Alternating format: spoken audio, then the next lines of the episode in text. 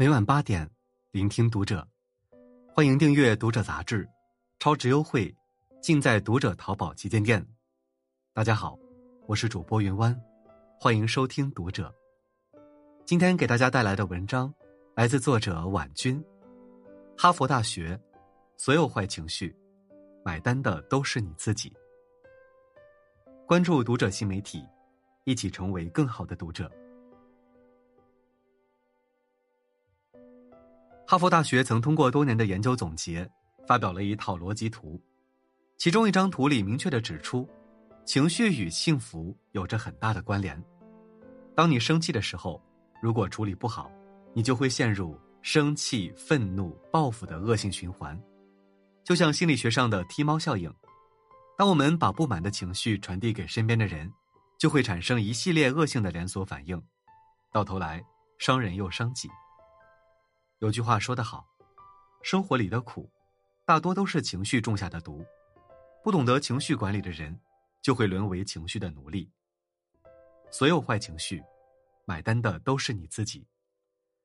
作家刘娜曾说：“情绪是一把枪，当我们扣动情绪的扳机，枪口其实是对准了自己。”生活中，谁都会遇到不如意的事情，有人为一些小事纠缠不休，微不足道的口角。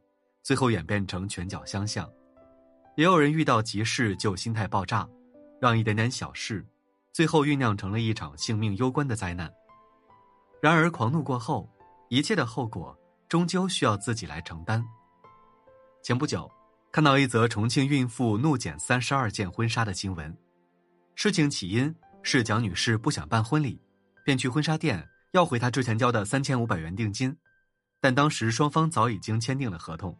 婚纱店也把定金交给了主持、摄影灯工作人员，没法退还。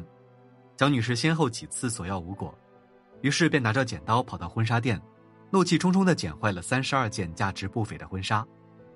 蒋女士剪婚纱时，录像留证据的店员在旁提醒她：“这些婚纱都是几千几万哦，你可要想清楚。”蒋女士正在气头上，直接怼回去：“几万、十万都可以，你敢欺负老子！”盛怒之下。霸气侧漏，后来婚纱店报警，警方介入，认定蒋女士捡烂的这些婚纱价值六点七四万元。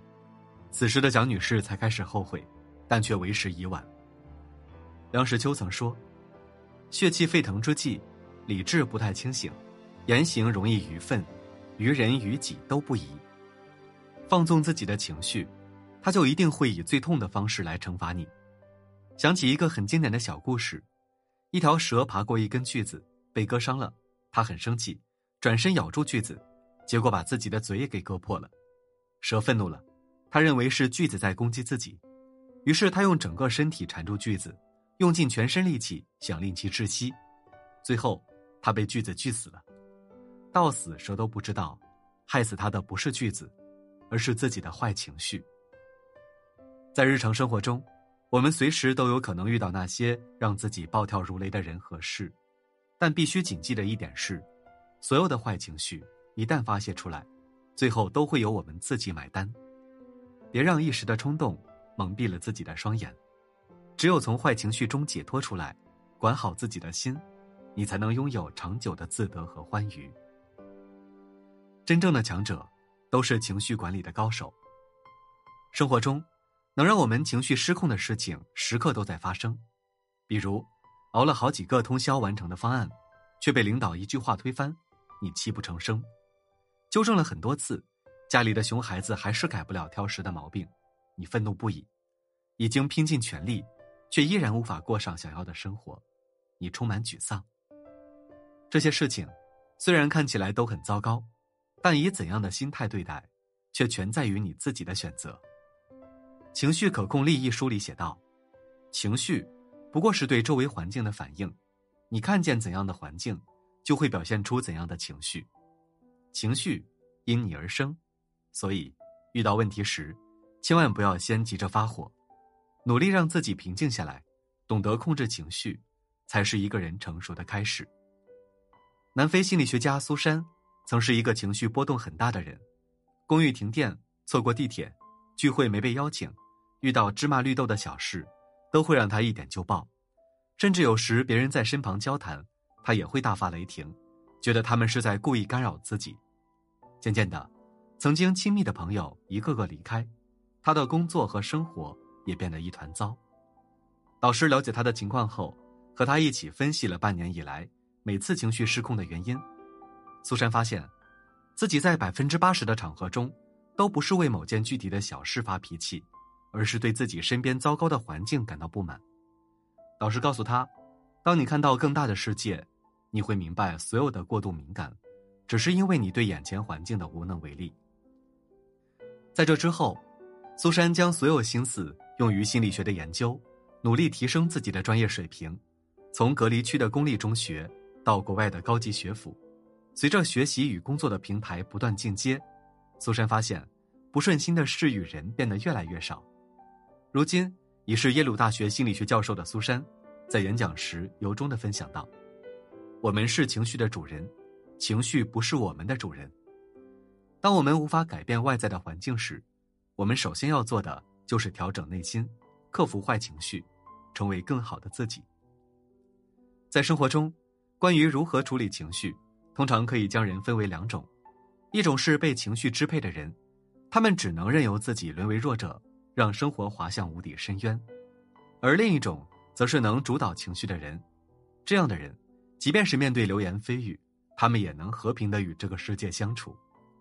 两者相较，高下立见。麻烦谁都会遇见，情绪谁都会有，可发出脾气是本能，控制脾气是本事。人这一生。终归要学会与自己的情绪和谐相处。改变自己，从管理情绪开始。人生路上，我们遇到的最大敌人，不是能力，不是条件，而是情绪。虽然我们不能决定遇到的一切，但是我们可以决定自己选择什么样的情绪。你的情绪，决定了你的生活状态。这三点建议，能帮助你成为一个更合格的情绪管理者。第一。延迟情绪发作，想发脾气时先忍个十二秒。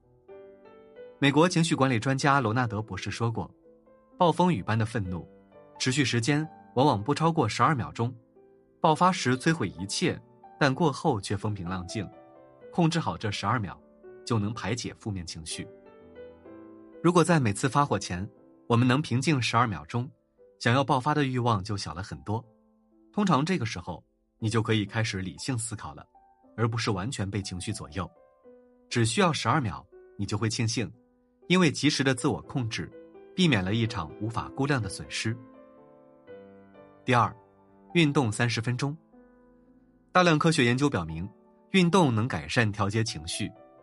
赫芬顿邮报就曾发表过一个情绪运动表：压力太大时，做瑜伽放松身心；悲伤的时候，在水里放空自己。焦虑时，随着音乐起舞。与其沉浸在糟糕的情绪里无法自拔，不如去运动。当你酣畅淋漓的运动完以后，你就会发现，那些负面情绪早已随着汗水蒸发，最后消失不见。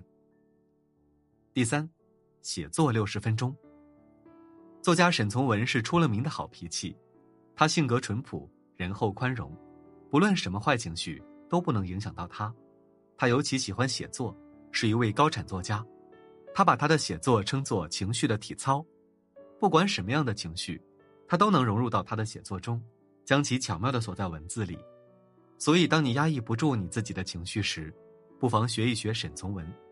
与其耗费心力去生气，不如把时间腾去做更好价值的事情，提升自己。一位知名大学心脏学系主任经历濒死的绝境后，总结了两条简单的处事方法。读来发人深省。守则一，别为芝麻小事耗力气。守则二，所有事情都是芝麻小事。生活不如意之事十之八九，若任由负面情绪堆积成山，只会赔上自己的健康和心情。只有以恰当的方式化解情绪，保持内心的平和，才能为生活开辟出一条柳暗花明。人生短短几十载。愿我们都能抛开垃圾情绪，成为更好的自己。点个再看，与朋友们共勉。好了，今。天的文章就和大家分享到这里了。如果你喜欢今天的内容，请点亮再看，并来评论区与我们留言互动吧。我们下期再会。